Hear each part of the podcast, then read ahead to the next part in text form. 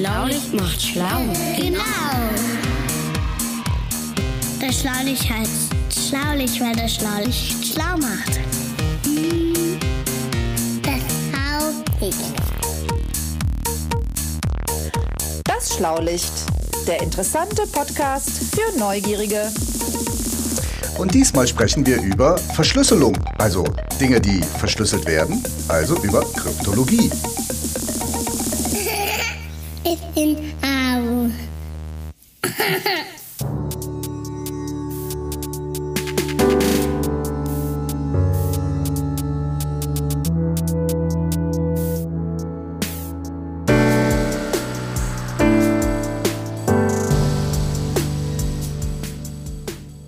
Mal, äh, die Herren, Ja, ich suche jetzt schon- die ganze Zeit eine Werkzeugkiste und finde die nicht. ja, aber die steht doch immer da neben ihrem Schreibtisch da bei dem, bei dem alten Röhrenmonitor. Ja, normal ja, aber jetzt nicht. Ich behaupte, ich habe Hat die sie einer nicht genommen? genommen. Nein. Hier kommt ja immer nein, irgendwas weg. nein, Nein, ich habe die Werkzeugkasten. Nee, Entschuldigung, ich habe die Werkzeugkiste, ne? Oder Ja, den. Werkzeugkasten. Ich habe beides ja, nicht. von mir aus. Ja, aber wo ist er? Sollen wir mal gucken gehen, bitte? Ich brauche den gleich ganz dringend. Ja, aber gucken Sie mal, wenn Sie doch was suchen, dann ist das doch nicht unser Problem. Wenn ich zum Beispiel morgens meine Zahnbürste suche, dann renne ich ja auch nicht aus dem Bad raus und sage, Herr Professor, wo ist denn meine Zahnbürste? Sie sind doch nette junge Menschen, die, äh, dem, äl- dem älteren Herrn, der nicht mehr so gut zu Fuß ist, auch mal ein bisschen unter die Arme greifen. Ja, ist in Ordnung. Aber vielleicht mal an einen denken, der hier jetzt nicht anwesend ist. Ja. Ach, der Eimer. Wo ist er? Ja, wo ist eigentlich Emil? Emil! Emil! Emil? Emil! Emil? E Emil? Sagt nichts. Vielleicht hört er auf seinen Nachnamen. Herr Emil von Ram, bitte kommen Sie aus dem Kinderparadies. Äh, Emil, kommst du jetzt? Hier ist keiner. Äh, ja gut. Ja, dann müssen wir halt mal suchen gehen. Das bedeutet, als erstes würde ich sagen, lasst uns mal. Ups, die Tür ist ja auf vorne noch. Okay. Wieso? Ja. Eher hinten. Das ist Richtung Garten. Ist das eine Reifenspur hier im, im Flur? Guck mal, da. Ja, Ja? ja, ja, ja, ja, ja. ja. Das ist mal eben. Ja, verfolgen wir den mal. So. Sag mal, der Rasen, der müsste auch mal wieder gemäht werden, ne? Hier. ja, Leute, wir, hier das ja könnte aus Emil ja Garten, machen. ne? Emil, wo ist der eigentlich? Ja. Da, da liegt er. Da, da liegt er. Emil, Was ist denn Emil, los? Emil. Oh Gott. Junge. Ja, Emil. Eimer! Sag doch was. Also Puls fühlen wäre ja wahrscheinlich jetzt falsch, ne? Ja, ich setze ihn mal auf. Äh, fällt Das wieder ist, um. es ist auch nass hier. Also hat es gerade gewittert. Ach Gottchen, der arme Kerl. Kommt, wir tragen ja, ihn mal ins ja, Haus ja, hier. Wer Himmel. weiß, was hier noch passiert. Was, um Gottes Willen, der arme Kerl. Der ist ja gar nicht bei Herr sich. Professor, was ist los? Ja, ich Mein habe Gott, ich keine bin ja Ahnung. ganz ich überrascht. keine Ahnung, was mit dem los ist. Ja, kommen Sie mal, ich stütze Sie auch. Also, komm, André, wir nehmen jetzt den Roboter und. Er, äh, er sagt ja vorhin, wir Emil. sollten unter die Arme greifen, aber ich fürchte, das kitzelt. Das, äh, das sollten wir vielleicht nicht machen, Nee, komm. Professor. So. Und auf drei. Eins, zwei und. Ah, okay, ich hab. Alles klar. So, man kann ihn. Kann, können Sie das mit dem Reifen? Alter. Ja, Ah, okay. Herr Professor, es wäre mal Zeit, ein leichteres Modell zu entwickeln. Aluminium. Hm? Das muss schon wuchtig sein. Vorsicht, die Treppe, die Treppe, Immer. Jörg, die Treppe rückwärts hoch. Ja. Okay, so. Äh, jetzt, jetzt aufs Sofa hier. Okay. Ah, So. gut. Ich glaube, ich glaub, er wird langsam wieder wach. Wobei ich diese Stille auch irgendwie ganz nett fand, wenn ich ehrlich Auch bin. schön, Aber- ja, ja doch. Emil, hallo, Emil. Sag mal was. Bibi, Hey. Ja, ich habe den Mittelteil jetzt nicht verstanden. Emil, hast du noch, hast du noch irgendwas im Mund oder in diesem. Knisi, Ach Gott. Wer? Ah, ich glaube, er hat, äh, vielleicht hat er zu viel Dada-Bücher gelesen oder vielleicht hat er sonst glaub, irgendwie ich glaub, noch irgendwie. Ich glaube, ich habe durch den. Oder das war rückwärts. ich nehm mal, ah, ich mal rückwärts war es vielleicht. Gritzen, Pinken, ja, Klöben, ihr mir Mäusen, das ist mal Boy, Jack, Ich verstehe kein Wort. Ich, das ist keine mir bekannte Sprache. Ich glaube, ich glaub, er hat durch den, den Sturz hat er irgendwie, ist das Sprachmodul irgendwie, äh, ist das Fratze gegangen. Ich, äh, was machen wir da? Kann man hier nicht so einen Fehlerspeicher auslesen, Herr, Herr Professor? Nee, pass auf, ich habe eine Idee. Wir können das Sprachmodul umgehen, Ja. indem wir einfach einen Drucker anschließen. Ich hab, ich hol mal eben, ich gehe mal eben hier in die Ecke. Mal Moment, hier ist er. Äh, so. Ah, so ich, da Ist das ein Nadeldrucker? ist, doch kein Drucker. Nadeldrucker. Sowas kennen die Kinder doch gar nicht mehr. Was? Der druckt auf Nadeln? Ja, und auf Endlospapier. Den Ach so. schließe ich jetzt einfach an. Ich habe dem Emil auch so einen alten Anschluss hier rangebannt. Ah, da haben wir auch gleich schon ein Geräuscherätsel, was? Wie oldschool kann man sein? Ein Nadeldrucker. Ah, das ist nicht zu glauben. Die- Der hat immer zuverlässig gearbeitet. Ah nee, doch kein Geräuscherätsel, wir haben schon aufgelöst. Ich schließe den jetzt mal an. Wir haben einen Roboter mit KI und seine Schnittstelle ist eine Schnittstelle zu einem Nadeldrucker aus den 80er Jahren. Passt schon. Alles okay, Herr Professor. Warum? Man muss auch nicht alles wegwerfen. Schlimm. Äh, Kann ich jetzt mal. Klingel. Er, er scheint nicht einverstanden zu sein. Äh, Moment, ich drucke jetzt hier mal. Ich gehe äh, ich geh mal hier auf Drucken. So, jetzt druckt er. Nee. Mhm.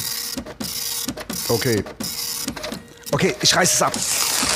Was würden Sie daraus machen? Dann lesen Sie mal vor, Herr Professor. Moment, warte mal, was schreibt er denn da? Äh, Glö, Disney, Fnö, Klammer auf, 1,8, Hashtag, Klammer zu, 3,8. Er, er, er druckt in Zungen. Was, was soll das? Das ist doch keine Sprache.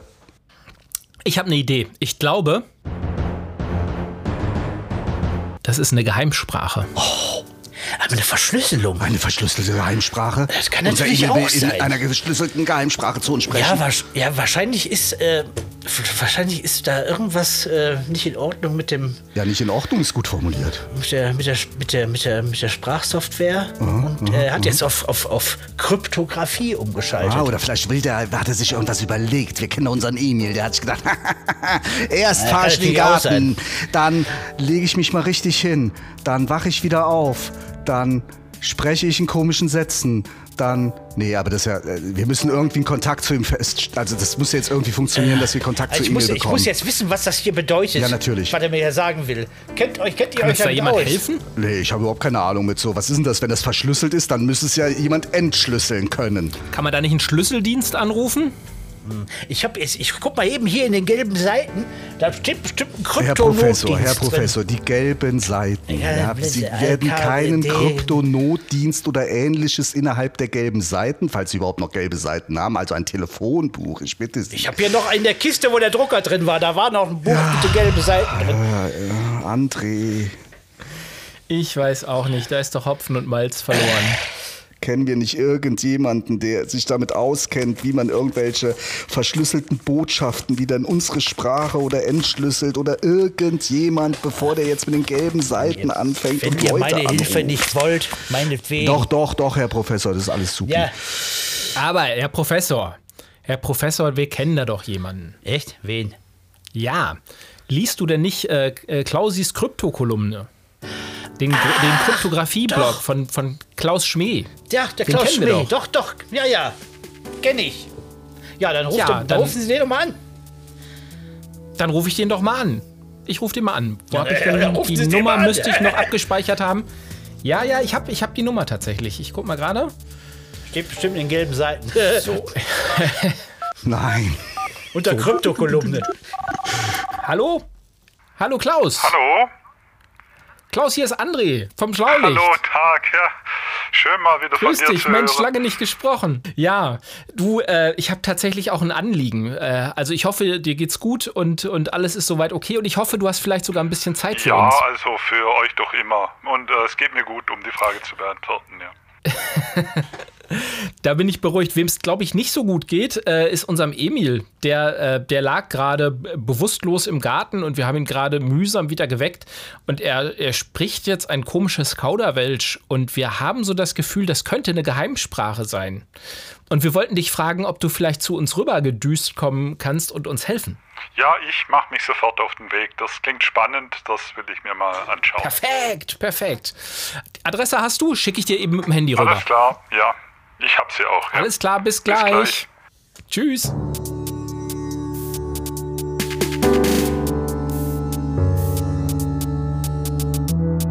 Fünfzehn Minuten später. Das ging ja schnell. Tja, wenn ihr ruft, dann komme ich sofort. Wunderbar, grüß dich. Schneller als der Pizzabote. Also, lieber Klaus, wir sparen uns jetzt mal, weil das ist ja ein, quasi ein Notfall, sparen wir uns jetzt mal schön, dass du da bist und alles andere an Freundlichkeit, das machen wir dann nachher. Aber schön, dass du ich da sag bist. mal, wir haben einen Ausdruck von Emil. Ja, Herr Professor, Ja. geben Sie mir mal gerade bitte Ja, das, den Augenblick. Ausdruck, ja. Mhm. Geht bisschen. So, Klaus, hier. Was, was würdest du daraus lesen, bitte? Ja, ehrlich gesagt, da lese ich erstmal ein Liter Milch, zwei Pfund Nudeln und äh, irgendwie. Äh, falsche Liste, gib falsche. her, gib her, Äh, äh, Herr her. Professor, nicht die Einkaufsliste, bitte. Mein. Gott. Hier. Ja, das ist der richtige, der Zettel. Entschuldigen Sie bitte. Oh, wie ein Zettel zum nächsten und den auch noch verbummelt. Also, Ja, obwohl die, die handschriftliche Einkaufsliste, die ist für mich auch nicht immer verständlicher, wenn ich die vom Professor in die Hand gedrückt bekomme. Frechheit ist das. Ich schreibe die extra schön mit dem Füller. Lieber Klaus, so hier. Das ist das, was Emil uns mitteilen möchte. Bitteschön. Hier. Hm, also das sieht ehrlich gesagt nach einer sehr komplizierten Verschlüsselung aus. äh, Oder Okay. vielleicht ist auch gar keine. Hm, äh, vielleicht wäre es besser, wenn ihr da den äh, Roboter mal an und wieder ausschaltet. Also ich bin ja kein Experte, aber das könnte vielleicht äh, die Lösung sein. Ja, äh, also du meinst also ein System äh, wie unser Roboter, der auf einmal nicht mehr Hey, funktioniert? das, soll, das soll wohl ein Witz sein. Einfach, Einfach mal an- und ausschalten? Aus und ausschalten. Hier, hier, ich soll, hier an den Knopf soll ich ihn ausmachen und dann wieder an. Hier, mach mal. Hier, das soll funktionieren. Hier. hier. Hallo Leute, seit wann ist denn der Klaus da? Das darf doch wohl nicht wahr sein. Das hat geklappt. Hallo Klaus! Hallo Emil, Tag. Oh, es ist nicht zu glauben. Ein Ja, Ausschalten. Leute, also ich wollte gerade mal raus in den Garten, ich bin so rausgerollt und auf einmal hat's geblitzt. Oh. Und jetzt bin ich hier. Ja, das war ja einfach. Ja, Klaus, äh, tut uns jetzt ein bisschen leid, ehrlich gesagt. Ähm, mh, ist ein bisschen unangenehm. Dann bist du jetzt extra hier hingekommen. und Wieso unangenehm? Ja, Emil, du hast, äh, du hast komisches Zeug erzählt zwischendurch. Da dachten wir, das ist vielleicht eine Geheimsprache. Geheimsprache, so ein Quatsch. Gibt's sowas? Ja. Natürlich gibt es. Geheimsprachen. Deshalb ist der Klaus ja da. Ach, den könnten wir doch, den könnten wir direkt mal fragen. Aber bevor wir den fragen, würde ich mal sagen, drücken wir hier auf den roten Knopf. Das ultimative Geräuscherätsel. Das war unser Geräuscherätsel. Naja, soweit Kenn so ich gut. sogar. Die Älteren Ja. unter uns, ne, Herr Professor, ja, ja, ja, ja. können es noch einordnen. Ja, jetzt haben wir ein bisschen Zeit. Hallo Klaus erstmal. Vielen Dank nochmal, dass du zu uns gekommen bist. Und Ja, wir wollen jetzt geschehen. ein bisschen aus der Not eine Tugend machen und äh, denken uns einfach mal, wenn wir schon so jemanden hier haben, mit so einem umfassenden Wissen über, wie nennt man es eigentlich? Kryptologie oder um was geht's eigentlich bei dir so? Ja, Kryptologie oder Verschlüsselungstechnik kann man es auch nennen. Okay, Verschlüsselungstechnik. Schlüssel stelle ich mir jetzt erstmal eine Haustür vor, zum Beispiel. Eine Sch Schlüssel und ja, ein Schloss. in dem Fall müsste man sich eher ein Passwort drunter vorstellen. Also keine, Ah. keine Haustür, sondern ähm, Passwort. Also du kannst dir, du denkst dir Passwörter aus, ne? So, du kannst gut Passwörter dir ausdenken, gehe ich mal von aus, ne? Ja, wobei, also als zuerst mal braucht man ein Verschlüsselungsverfahren. Also man muss sich überlegen, wie man verschlüsselt. Und äh, idealerweise äh, verwendet man dann ein Passwort zum Verschlüsseln. Das heißt, ähm, man kann das Verfahren mehrfach verwenden, jedes Mal aber ein anderes Passwort. Das heißt, auch wenn jemand das Verfahren kennt, kann er trotzdem nicht entschlüsseln, wenn er das Passwort nicht kennt. Also so sollte es eigentlich Ja, sein. das habe ich jetzt nicht ganz verstanden. Ich, ich Ja, habe ja, jetzt zum ich Beispiel. verstehe das, ich verstehe du, das Sie schon. verstehen das, Herr Professor, bitte übernehmen Ja, Sie, bitte. ne, Das, Pass, das Passwort, wie gesagt, da haben wir ja schon geklärt, das ist jetzt ein Schlüssel, der, der be- benutzt wird, um zum Beispiel ein, ein, ein Dokument zu öffnen. Oder ein Safe oder was auch immer. Ne, jetzt, jetzt, Oder ein Handy, ne? jetzt- Ich habe ja oft mein Ja, Handy, da muss ich ein Passwort Handy, eingeben. Genau. Oder ein Fingerabdruck. Aber wenn man jetzt zum Beispiel das, Pass, das Passwort nimmt, um einen Text, eine Textdatei zu öffnen, äh, äh, ist klar. Aber es gibt ja auch Texte, die selber verschlüsselt sind. Ja, das gibt's auch. Und äh, es gibt eben Verschlüsselungsmethoden, die ein Passwort verwenden. Das heißt, die Mo Methode funktioniert in gewissem Sinn immer gleich, aber an der einen oder anderen Stelle halt doch ein bisschen unterschiedlich, abhängig vom Passwort, so dass man nur entschlüsseln kann, wenn man das Passwort kennt. Ah, das heißt, für den, der das liest ohne das Passwort, ist das ein Kauderwelsch, so ähnlich wie der Emil gerade Kauderwelsch gesprochen hat. Nicht unbedingt. Also das ist natürlich am besten, wenn ich äh, als Passwort irgendwelchen Kauderwelsch verwende, dann kann ich halbwegs sicher sein, dass das niemand errät. Ich kann aber natürlich auch irgendein anderes Passwort verwenden. Äh, ich kann auch meinen Nachnamen als Passwort verwenden, nur das könnte halt jemand erraten. Das sollte man lieber nicht tun. Okay, nee, ich meine, wenn ich versucht, so eine Nachricht zu lesen, ohne dass ich das Passwort weiß, dann wäre die Nachricht für mich Kauderwelsch, weil Genau. ich könnte Genau. sie dann nicht, ich könnte sie dann nicht lesen, weil dann würden die Buchstaben irgendwie ersetzt durch andere Buchstaben, Genau. sodass da für mich nichts mehr rauskommt, was ich lesen könnte. Genau, dann äh, kriegt man Kauderwelsch. Ja. Also gibt's das alles erst so, seit wir Passwörter in Computersystemen oder auf Handys Nein, oder wie? überhaupt nicht. Okay. Nein, also äh, die Verschlüsselung da gibt's also seit mindestens 3500 Jahren, wahrscheinlich Oh. schon länger. Äh, schon die alten Rö- Römer und Griechen haben verschlüsselt. Hm, Also damals natürlich noch nicht mit dem Computer, aber damals hat man auch schon Briefe verschickt und da konnte es natürlich passieren, dass jemand den Brief geöffnet hat und gelesen hat und das wollte man natürlich nicht, dass er das dann versteht, was drin steht. Ja, und wie haben die das dann gemacht damals? Ja, das interessiert mich aber auch.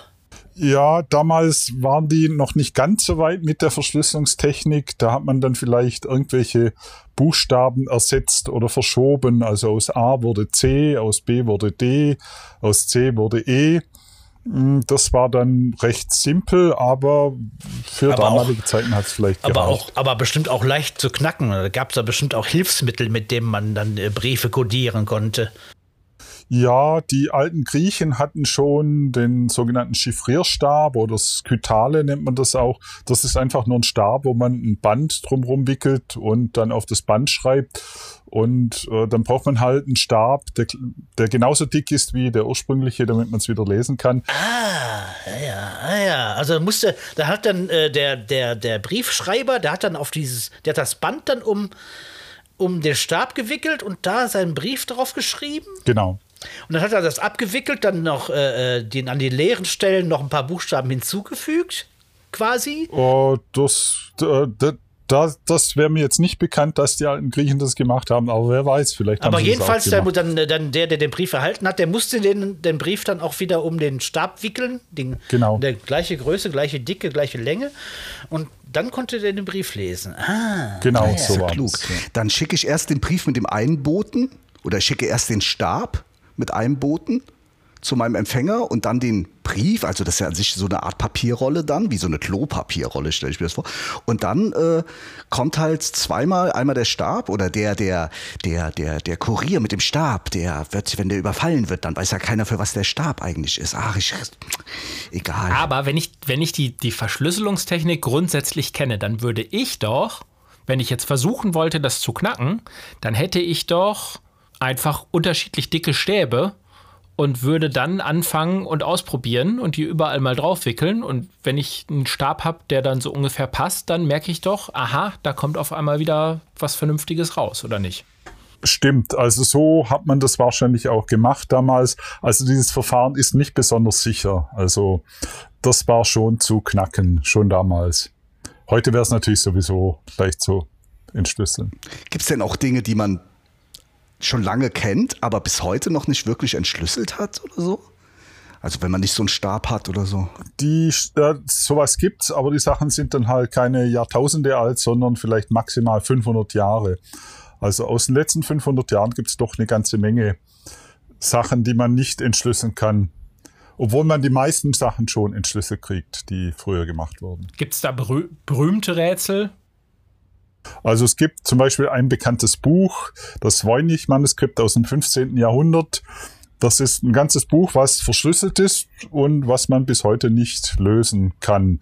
Aber vielleicht steht da auch nur Kauderwelsch drin. Ja. Weiß man halt haben nicht. Wir da nicht ja. Haben wir da nicht äh, neulich bei Frau Schlottmann die, die, die Ja, Komplettlösung gefunden? Stand die nicht da im Regal? ja, habe ich, das nicht schon mal- hab ich das nicht schon mal häufiger gelesen? Voynich-Manuskript entschlüsselt? Das war nicht Manuskript. Ja, es gibt viele, die es schon mal, entschl- die meinen, sie hätten es entschlüsselt, aber mh, also bisher war das äh, eher, äh, da war eher der Wunsch der Vater des Gedanken. Ist man, ist man denn sicher, dass das äh, wirklich eine, eine, eine Verschlüsselung ist und nicht doch Kauderwelsch? Ist man sich absolut nicht sicher. Also es Ja. kann durchaus auch Kauderwelsch sein. Hast du das schon mal gesehen, das Voynich-Manuskript? Das Original leider nicht. Das ist auch schwierig, da ranzukommen. Das liegt in der Bibliothek in den USA und äh, es gibt so viele, die das sehen wollen, dass die äh, da gar keinen mehr reinlassen. Gibt aber gute Fotos, die man sich da angucken kann. Und wie, wie sieht das aus? Ist es also Schrift ist klar, aber gibt es da noch mehr Sachen? So Manuskript hört sich ja total wild an. Manuskript, also so dick Ja. und fest und Buch Also es hat? Etwa 230 Seiten. Okay. Äh, die Seiten sind nicht aus Papier, wie man das heute kennt, sondern aus Pergament. Also äh, Pergament wurde aus Tierhaut hergestellt, war auch ziemlich teuer und sind sehr viele Bilder drin. Also äh, das Ganze ist handgeschrieben, aber auch handgemalt. Die ganzen Bilder sind alle handgemalt. Und die Bilder sagen irgendwie auch nichts. Also die, die Schrift irgendwie sagt nichts und die Bilder sagen auch nichts. Das ist also ein einzig, einziges Ja, großes davon Rätsel. habe ich, davon habe ich mal, davon habe ich mal Fotos gesehen. Das sind ganz merkwürdige Illustrationen von, von Pflanzen und, und, und, und, und der Tierwelt oder so, die man eigentlich überhaupt nicht kennt. Genau, also hauptsächlich Pflanzen und äh, es sind sehr viele, ich glaube 130 oder so. Man kann aber nichts damit anfangen. Das sind alles Pflanzen, die es in der Wirklichkeit gar nicht gibt. Da hat sich, dann hat sich bestimmt einer einen Spaß gemacht. Das ist nicht ausgeschlossen. Also schon im 15. Jahrhundert gab es sicherlich Spaßvögel. Vor allem, weil, weil man damals sicherlich auch Geld damit verdienen konnte. Also da gab es bestimmt Leute, die Bücher gesammelt haben und sowas gekauft haben. Aber ich stelle mir halt auch vor, dass es halt auch äh, spätestens, natürlich haben wir vorhin auch schon so über Computer gesprochen, aber es gab ja vor den Computern, die wir heutzutage kennen, gab es ja auch schon andere so Rechenmaschinen oder sowas, ne? Meine ich. Und ke- konnte man vielleicht auch mit diesen Rechenmaschinen irgendwas? Hast du da ein Beispiel vielleicht? Dass man mit so einer Rechenmaschine, so eine mechanische Maschine, könnte ich mir vorstellen, wo man irgendwie was einstellt. Aber vielleicht hast du ein Beispiel, ich weiß es nicht so genau. Ja, genau. Also das bekannteste ist die Enigma. Oh. Das ist so ein Gerät, sieht aus wie eine Schreibmaschine, aber es ist halt keine Schreibmaschine, sondern eine Maschine, die verschlüsselt. Ah, und wo die wurde die benutzt?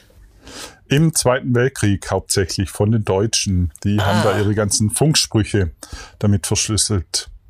Das war ja wichtig, weil ein Funkspruch kann ja eigentlich jeder abhören mit einer Antenne.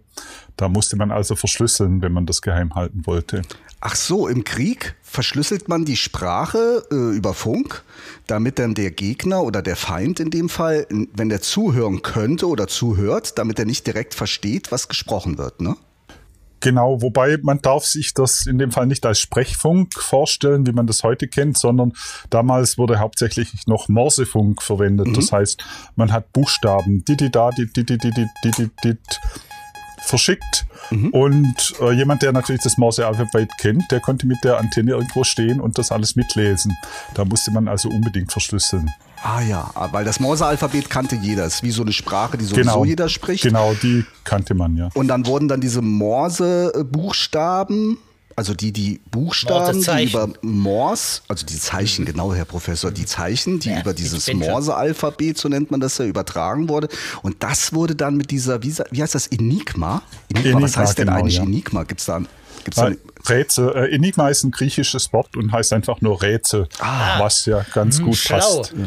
Und wie funktioniert die Maschine? Mm, Da, die funktioniert mit elektrischen Verbindungen. Also da zwischen der Tastatur oder der verschlüsselte Buchstabe wurde immer durch eine Lampe angezeigt und zwischen der Tastatur, also wie bei einer Schreibmaschine, und den Lampen gab's äh, elektrische Leitungen und diese elektrischen Leitungen, die wurden quasi verwür verwürfelt durch ähm, Scheiben, die sich gedreht haben. Das heißt, wenn, wenn zum Beispiel ich ein A drücke und dann leuchtet ein E auf und dann drücke ich nochmal ein A, dann muss nicht wieder ein E rauskommen, weil sich inzwischen die, die Scheiben gedreht haben. Dadurch wird das Ganze natürlich schwer zu entschlüsseln. Aber so wie bei dem Stab, bei den Griechen, muss dann die Gegenseite aber auch so eine Maschine haben. Ne? Und die müssen dann ähnlich, äh, vielleicht nicht die Dicke von einem Stab haben, aber ich glaube, das nennt man synchronisieren. Also die müssen da dann ähnlich funktionieren, diese beiden Maschinen. Ne? Ja, also beide Sender und Empfänger brauchen im Grunde eine gleiche Maschine. Und die, äh, der Schlüssel ist in dem Fall kein Passwort, sondern eine Kombination, wie bei einem Kombinationsschloss. Also so wie man beim Fahrradschloss 4, 5, 6, 7, 8 einstellt, mhm. musste man bei der Enigma A, B, X einstellen. Und der Empfänger musste natürlich auch A, B, X einstellen mit diesen Rädern, damit das entschlüsseln konnte. Jetzt hast du gesagt, Klaus, früher hat man zum Beispiel ganz einfach Buchstabenersetzungen gemacht. Also gesagt, ich nehme jetzt statt einem A, nehme ich ein X. Und statt einem B nehme ich immer ein Z. Und dadurch entsteht ja dann auch schon mal ein Kauderwelsch-Text. Warum ist denn das viel unsicherer? Oder wie, wie kann man so einen Text denn dann wieder entschlüsseln, wenn ich das nicht weiß, wie ich die Buchstaben ersetzt habe? Äh, sowas kann man entschlüsseln, äh, weil die Buchstaben äh, in der Praxis unterschiedlich häufig vorkommen. Also im Deutschen ist zum Beispiel das E der häufigste Buchstabe. Ah. Das heißt, wenn ich in, einem, in diesem Kauderwelsch einfach die Buchstaben zähle und ich sehe dann, aha, der Buchstabe X ist der häufigste, dann kann ich relativ sicher sein, dass der für das E steht. Ah, und deshalb konntest du vorhin auch äh, bei dem Ausdruck von Emil ziemlich schnell erkennen, dass das scheinbar kein verschlüsselter Text ist, weil halt die Buchstaben nicht so oft aufgetreten sind vielleicht. Mm, nicht unbedingt. Es gibt natürlich auch äh, bessere Verschlüsselungsverfahren, bei denen äh, man nicht einfach nur äh, so nach einer Tabelle alles ersetzt, sondern bei dem man zum Beispiel so eine Ersetzungstabelle hat und die nach jedem Buchstaben wechselt, dann äh, kann man mit den Buchstabenhäufigkeiten nicht mehr so viel anfangen. Dann wird es deutlich schwieriger, sowas zu knacken. Und das hat die Enigma ja dann so ähnlich gemacht, wenn ich das jetzt richtig verstanden habe. Nur genau. Also wenn man so will, hat die Enigma 17.000 Mal hintereinander die Tabelle gewechselt. Oh. Also oh. und erst nach dem 17.000. Mal hat sich wiederholt, wobei so lang waren die Nachrichten natürlich nicht. Das heißt im Grunde jeder Buchstabe wurde mit einer anderen Tabelle verschlüsselt. Das war schon deutlich schwieriger zu lösen. Die Enigma-Maschine war die denn äh, unknackbar? Nein, äh, also sie war sicherlich nicht unknackbar und die wurde auch geknackt. Ah. Also die Polen haben schon vor dem Zweiten Weltkrieg geschafft und im Zweiten Weltkrieg dann die Briten. Mhm. Die hatten da, die haben eine ganze Fabrik da aufgebaut, die nichts anderes gemacht hat mit Tausenden von Leuten, außer zu entschlüsseln. Hauptsächlich die Enigma. Die, die haben auch spezielle Maschinen gebaut. Damals gab es ja noch keine Computer, aber es gab so Computer, Vorläufer, die die da gebaut haben, zu Hunderten und dahingestellt haben und die dann gerattert haben den ganzen Tag, um Enigma-Einstellungen durchzuprobieren, solange bis was Sinnvolles rauskommt. Das war schon recht aufwendig. Wow. Und wie muss man sich das vorstellen, äh, Klaus? Also da gibt es eine große Fabrik und gibt es in der Fabrik einen Chef oder wie, wie, wie geht man denn da ran? Gab es da irgendwie äh, Mathematiker, die da äh, zuvorderst äh, vorgegeben haben, wie man da arbeitet? Oder wie kann ich mir ja. das vorstellen? Also die Briten haben die besten Mathematiker, die sie kriegen konnten, engagiert, um diese Maschinen zu entwickeln. Und der bekannteste davon war Alan Turing. Das mhm. war, gilt für viele als einer der Väter des Computers. Und der hat da eben eine wesentliche Rolle gespielt, als man diese Knackmaschinen gebaut hat. Der hat das durchschaut, wie man das macht. Also Ach, toll. gilt als sehr große Leistung, ja. Ja, da haben die Deutschen aber blöd aus der Wäsche geguckt, als sie dann verstanden ja. haben, dass. Äh, die haben erstmal, haben sie es eben nicht verstanden. Also das ist ja so eine, äh, oder wie, wie, wie soll man sagen, eine große Tragik oder äh, natürlich aus heutiger Sicht ein, ein großer Glücksfall, dass die äh, Deutschen eben nicht gemerkt haben, dass die Enigma geknackt wurde. Also es gab zwar welche in Deutschland, die es geahnt haben oder die es vermutet haben, aber das hat sich nie wirklich durchgesetzt. Und mhm. als die Deutschen dann so einen Enigma-Nachfolger sich ausgedacht haben, der auch tatsächlich dann nicht mehr zu knacken war, dann war es zu spät. Okay. Das könnte ja sein, dass äh, aufgrund der Tatsache, dass die Briten mit Hilfe der Polen und mit ganz vielen Menschen und Alan Turing, dass die dann tatsächlich dadurch äh, einen riesen Vorteil hatten im Zweiten Weltkrieg. Ne? Das auf jeden Fall, den hatten sie auf jeden Fall. Also Verschlüsselungstechniken können Kriege entscheiden. Ja. Das ist auf jeden Fall so, ja. Wird Verschlüsselung denn sonst auch bei Verbrechen eingesetzt? Ja, es gibt äh, auch viele Verbrecher, die Verschlüsselung einsetzen. Äh, heutzutage natürlich hauptsächlich äh, Computerprogramme.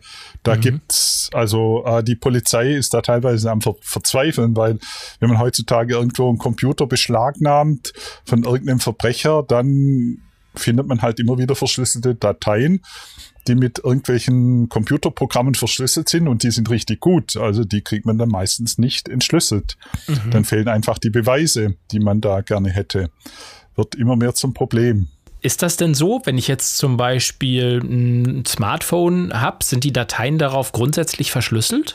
Äh, nicht unbedingt, aber also je, je nach Einstellung oder je nach äh, Hersteller ist es so, dass man äh, Passwortschutz aktivieren kann. Das ist ein Mausklick und oder nicht Mausklick, sondern ein Fingerklick und dann wird automatisch alles verschlüsselt. Und das ist inzwischen so gut gemacht, dass die Polizei da auch regelmäßig sich die Zähne ausbeißt und beispielsweise ein iPhone iPhone oder, oder ein äh, äh, anderes Smartphone beschlagnahmt und dann kommen sie nicht an die Daten ran, können nicht feststellen, mit wem der Besitzer telefoniert hat, können gar nichts feststellen, weil alles verschlüsselt ist. Gibt es denn Kriminalfälle, äh, berühmte Kriminalfälle, wo äh, der Täter oder die Täter eine Verschlüsselung benutzt haben? Ja, gibt es sehr viele.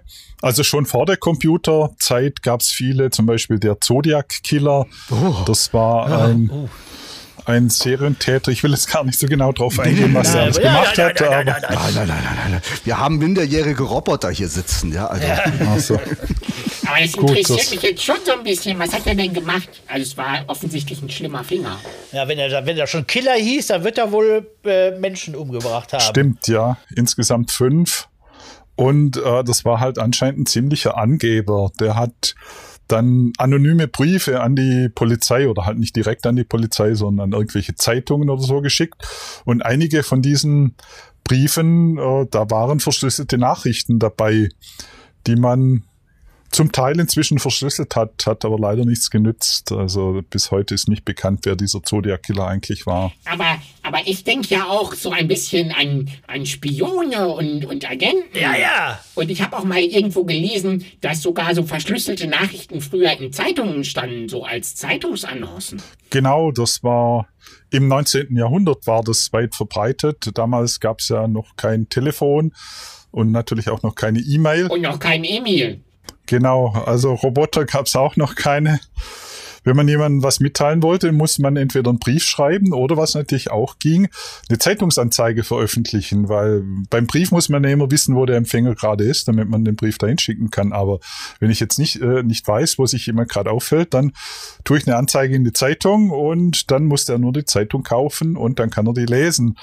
Äh, verschlüsseln ist dann natürlich auch sinnvoll, weil man will ja nicht, dass jemand anderer liest, was da drin steht. Ja, aber das sieht man doch. Wir haben doch vorhin gesehen, also ich kann doch nicht in die Zeitung schreiben und dann sagt jemand, ja, das ist ja ganz klar, ich muss das ja übersetzen. Da sieht auch jeder und dann kommen so Typen wie du und die wollen das dann auch knacken und so weiter. Äh. Ja, das hat damals auch schon gegeben. Also die meisten Zeitungsanzeigen, die so äh, vor 150 Jahren erschienen sind, waren nicht besonders gut verschlüsselt. Das heißt, es gab schon damals Leute, die sich einen Spaß draus gemacht haben, die zu entschlüsseln. Aber gibt, gibt natürlich auch Ausnahmen. Auch, auch damals hat man, wenn man unbedingt wollte oder wenn, wenn man sich ausgekannt hat, konnte man die so verschlüsseln, dass eben niemand mitlesen konnte. Aber ich könnte mir zum Beispiel vorstellen, dass man sowas sagt wie oder so eine Geburtsanzeige macht oder so. Ne?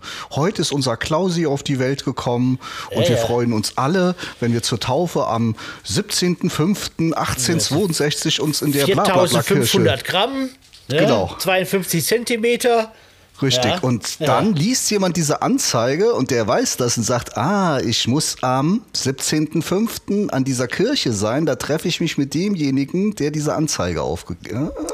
Das gab es auf jeden Fall auch. Das wäre dann keine Verschlüsselung, sondern das nennt man dann Steganographie. Also äh, da geht es dann drum oder um, um das Verstecken. Also, also verschleiern, glaube ich auch, oder so sagt man. Äh, ne? Tarnen, genau, ja. Es gab doch auch so einen berühmten Spionagefall in der B Bundesrepublik, wo der, der deutsche Bundeskanzler ähm, ausspioniert wurde. Da spielte doch, glaube ich, Verschlüsselung auch eine Rolle, ne? Genau, äh, das war damals der Bundeskanzler Willy Brandt und der hatte einen Berater oder so einen engen Mitarbeiter, der sich um alles gekümmert hat, der äh, irgendwie, der hat sogar einen Urlaub organisiert für den Willy Brandt, wusste irgendwie alles genau, was der Das, tut, das, war, das war Günther Guillaume. Das weiß ich auch. Genau, die der Berater, der hieß, sich. genau, der Berater hieß Günther Guillaume und irgendwann hat man dann, so in 70er Jahren, hat dann so ein, ein Spezialist vom Bundesnachrichtendienst ein paar alte Funksprüche aus der Schublade geholt, die man damals entschlüsselt hat, 14 oder 15 Jahre vorher. Und da waren so Geburtstagsgrüße drin, einmal für einen Mann, einmal für eine Frau und einmal für ein, zur, zur Geburt eines Kindes. Und der hat dann zu seiner großen Überraschung festgestellt, äh, dass die Geburtstag, diese Geburtsdaten genau zur Familie Guillaume passen. Das heißt, das, was man da 15 Jahre vorher entschlüsselt hat, passte erstaunlich genau zu diesem Mitarbeiter von Willy Brandt und dann hat man die Sache mal etwas näher angeguckt und hat dann auf einmal gemerkt, oh, der spioniert für den Osten. Das war also so, dass man auf der einen Seite hat man etwas entschlüsselt, aber dann hat man da den Inhalt auch noch irgendwie in Zusammenhang gebracht, ne? Genau. Und dann konnte man auf einmal, gab das so ein Bild, das hat man ja ganz oft, ne? dass man, wenn so verschiedene Faktoren, auf einmal macht das Bing im Kopf und dann ist auf einmal alles klar, ne? So war's, weil man hat die Nachrichten, also die wurden auch per Funk verschickt, die hat man äh, so 1957, 58 hat man die abgefangen und äh, hat es dann sogar geschafft, die zu entschlüsseln, also die Verschlüsselung zu knacken, konnte aber nichts damit anfangen, weil gibt ja Millionen von Menschen, woher soll man jetzt wissen, wer, wer da gerade Geburtstag hat und wer nicht. Aber als man dann so 14, 15 Jahre später so einen vagen Verdacht hatte, hat es auf einmal gepasst. Ach, Zufälle gibt's. Und das hat man dann mit allen Mitarbeitern einfach abgeglichen und mal geguckt, ob das auf irgendeinen passt oder wie muss man sich das vorstellen? Es war eher so, dass der, dass so einen leichten Verdacht gegen Guillaume gab. Da gab es wohl mehrere Spionagefälle, wo der irgendwie jeweils so ganz am Rande was damit zu tun hatte. Also alles völlig, äh, also im Ungefähren. Erst als man dann mal so geprüft hat, naja gut, könnte man mal nachprüfen und dann ist ein Mitarbeiter vom Bundesnachrichtendienst, dem ist es dann quasi wie Schuppen von den Augen gefallen, als auf einmal die ganzen Geburtsdaten gepasst haben. Jetzt fällt mir noch mal was ein. Also, es gibt ja auch Fremdsprachen, fremde Sprachen. Und ist es nicht eigentlich so, wenn ich jetzt zum Beispiel anfange, mh, Spanisch zu reden und alle anderen können kein Spanisch, außer derjenige, mit dem ich spreche. Ist das dann auch schon sowas wie eine Verschlüsselung? Ja, also ist auf jeden Fall eine Verschlüsselung, weil es geht ja um Geheimhaltung. Ob die Verschlüsselung besonders gut ist, ist natürlich andere, eine andere Frage, weil Leute, die, Leute, die Spanisch können, gibt's halt. Und auch wenn man kein Spanisch kann, versteht man vielleicht ein paar Wörter. Also ist sicherlich nicht Wobei ich das, der Weisheit letzter wobei ich das Schluss, kenne, ja. dass Eltern manchmal, wenn sie, wenn die Kinder mit am Tisch sitzen, äh, die Kinder noch klein sind, dass man auf eine Fremdsprache wechselt, die die Eltern beide sprechen, Englisch oder so, äh, damit man mal zwei Worte wechseln kann, ohne dass, dass die Kinder gleich, gleich Bescheid wissen. Aber wenn die Kinder dann Englisch lernen in der Schule, dann ist der Spaß nämlich vorbei. Dann haben sie den Schlüssel. Also, ich mutmaße mal, man müsste eine Sprache finden, die vielleicht nur ganz wenige Menschen sprechen. Bayerisch. Genau.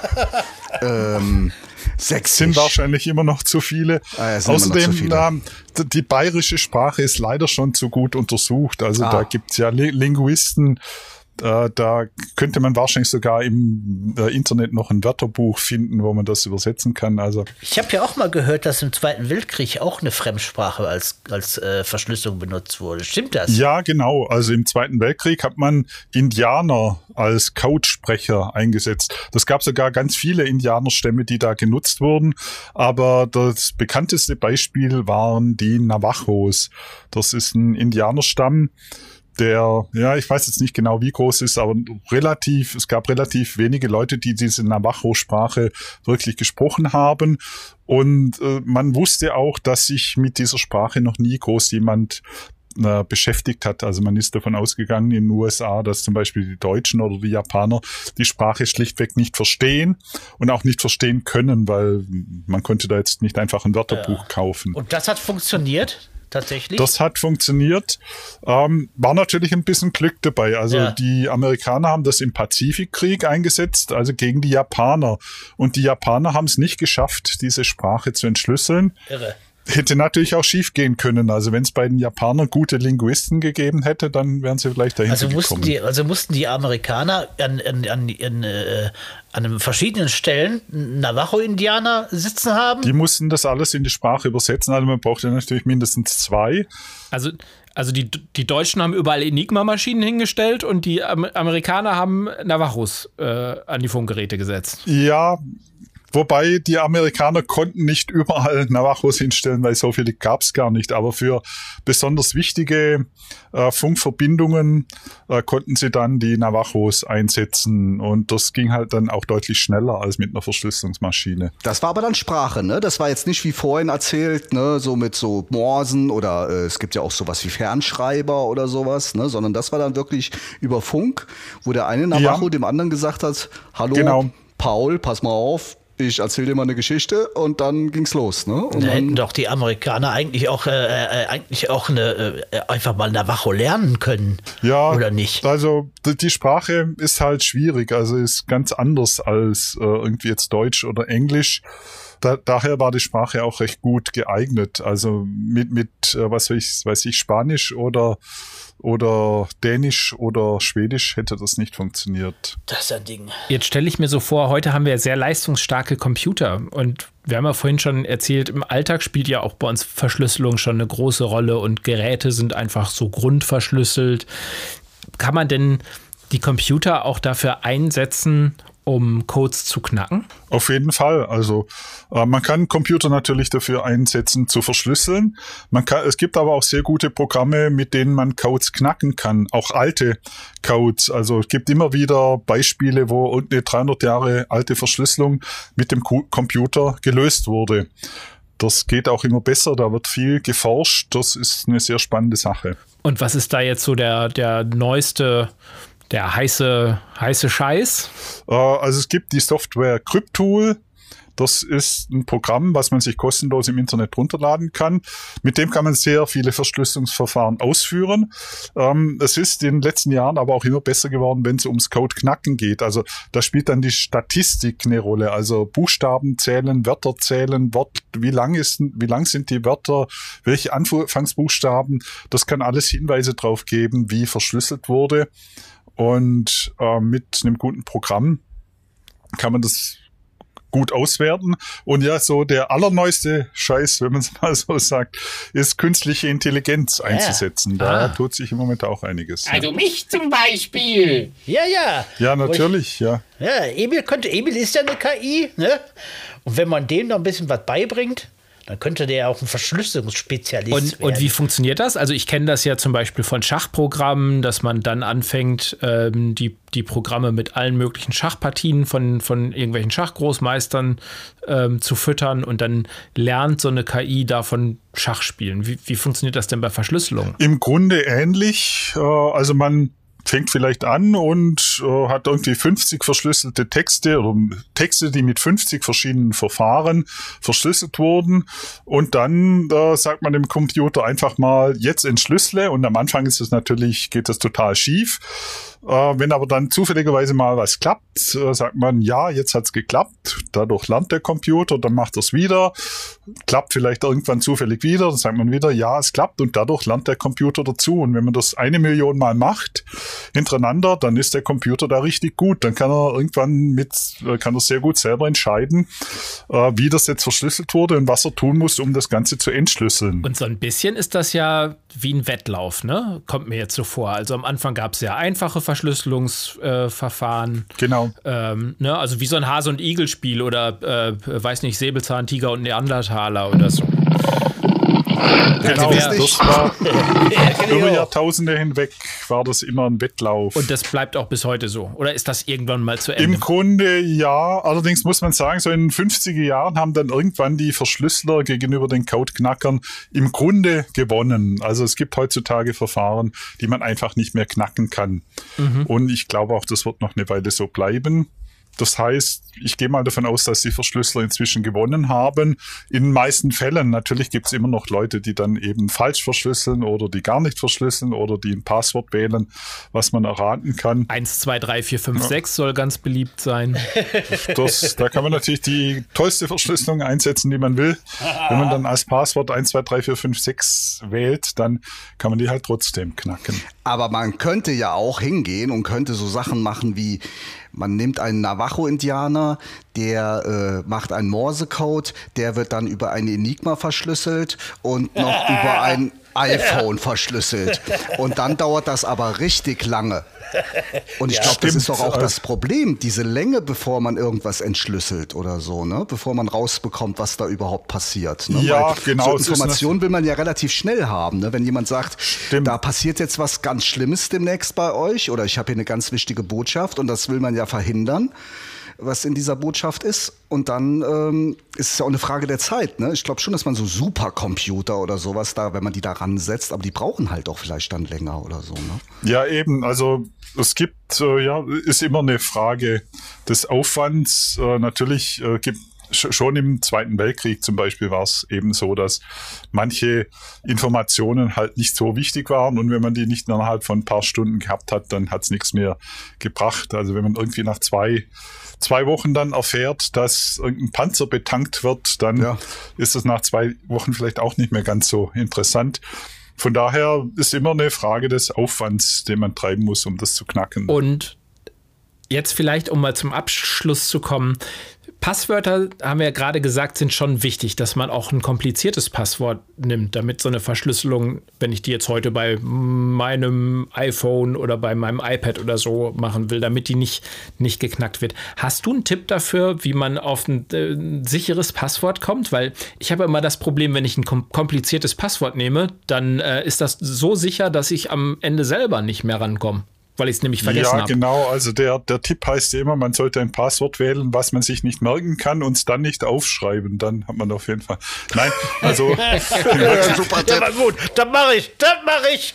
also was man machen kann, ist, dass man sich, also was man nicht machen sollte, ist irgendwas wählen, was vielleicht in einem Wörterbuch oder irgendwo stehen könnte. Also Hund, Katze, Maus ist ungeeignet. Weil das kann man einfach ausprobieren. Aber was man machen kann, man kann zum Beispiel einen Satz bilden. Äh, heute Morgen habe ich wieder Schlaulicht angehört und Ah. bin jetzt Sehr total gutes- glücklich. Sehr gutes Passwort, ja. Ist zu lang zum Tippen, oder? Äh, dann, dann sollte man die Anfangs, weil ist vielleicht ein bisschen lang, so den ganzen Satz oder so. Da braucht man ja eine Minute, um den einzutippen. Aber die Anfangsbuchstaben, heute, morgen habe ich, also H, M, H und dann vielleicht äh, statt Schlaulicht, also SL, die, das L vielleicht noch durch eine 1 ersetzen, damit noch irgendwo eine Zahl drin ist. Und zwischendurch vielleicht noch ein Ausrufezeichen oder so. Also das ist dann wirklich sehr schwer zu erraten. Oder man geht halt hin und nimmt einen Liedtext. Das würde ich spannend finden, wie von den Beatles We All Live in a Yellow Submarine zum Beispiel. Ja, aber vielleicht ein bisschen abwandeln. We all live in a green uh, submarine Zack, and are bumm. very happy there. Ja, und Ja, fertig. Hervorragend. Ich würde sagen, zum Abschluss drücken wir mal einmal auf den roten Knopf. Die ultimative Geräuscherätselauflösung. Das war ein völlig unverschlüsselter Nokia-Klingelton. Lieber Klaus, das war, du konntest zwar den Emil nicht verschlüsseln, weil der hat einfach nur Quatsch erzählt, aber wir haben total viel gelernt. Ich fand das total super. gut, super. Vielen Dank, dass du da warst. Und wer jetzt noch mehr wissen möchte, der kann ja auch eins deiner Bücher kaufen, oder? Ja, genau, kann man natürlich gerne machen.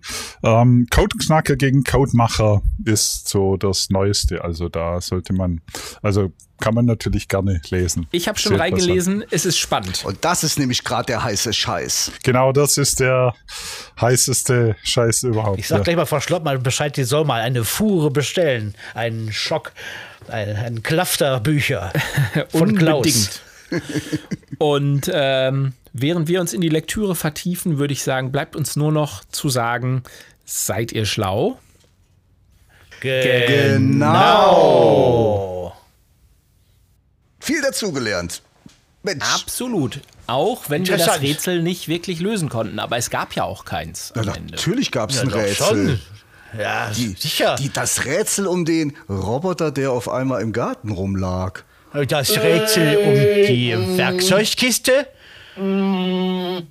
Emil? Ja, sag mal, Was Junge. los? Ja, Emil, was hast du im Garten gemacht? Warum bist du unterwegs gewesen?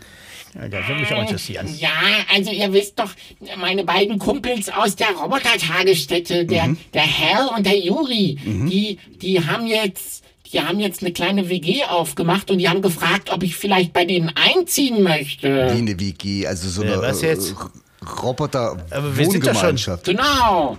Und zwar wäre das betreutes Roboterwohnen. Da wäre dann auch ein ein Softwareingenieur, der wäre gerade in der Wohnung dann da drüber, falls mal was ist. Ja, aber das hast du doch hier auch. Also der Professor, echt, guck ey. mal allein heute, also mit deiner. Ich, ich, kann doch auch, ich kann doch auch gucken. Wir sind ja auch eine WG. Kapier ich Und nicht. vor allen Dingen, ohne was zu sagen, einfach aus dem Haus zu gehen. Ja, ich wusste nicht, wie ich das ansprechen soll, aber ich habe das Gefühl, ich komme so langsam in ein Alter, wo ich auch mal auf eigenen Rädern stehen sollte. Sie werden so schnell groß. Also ein Stück weit kann ich das ehrlich gesagt verstehen. Irgendwann muss man ja mal flügge werden. ja, ich habe das ja genauso gemacht. Ich lebe ja auch nicht mehr bei meinen Eltern, wobei Herr Professor vom Alter her. Aber das ist eine andere Geschichte. Ich würde sagen, wir, wir gucken uns die WG mal an und dann überlegen wir das in Ruhe. Und ich denke mal, Emil, wenn da nichts dagegen spricht und das alles so ist, wie du das erzählst, dann ziehst du da ein. Habt ihr denn da auch 220 Volt Wechselspannung? Und habt ihr denn da auch wirklich eine gute Erdableitung für alles? Und ich weiß ja nicht, wer soll denn auf dich aufpassen? Und wer Wir soll haben sogar Leckbatterien, einen ganzen Schrank voll. Ach, ja, da müssen wir dich wohl ziehen lassen. Ne? Aber äh, wenn der Emil aus dem Haus ist, dann finde ich, dann ist es mit dem Schlaulicht auch schwierig, oder? ja, Schlaulicht ohne Emil, das ist natürlich. Das Naja, hat doch nur so funktioniert zu viert. ohne Emil geht das nicht. Aber naja, Frau, Frau Schlottmann, die hat ja äh, die, die, das Ladenlokal nebenan gekauft und, und, und will da eine Wissenschaftsabteilung einrichten. Da könnte ich ihn natürlich, er hat mich schon gefragt, ob ich die unter die Arme greifen will.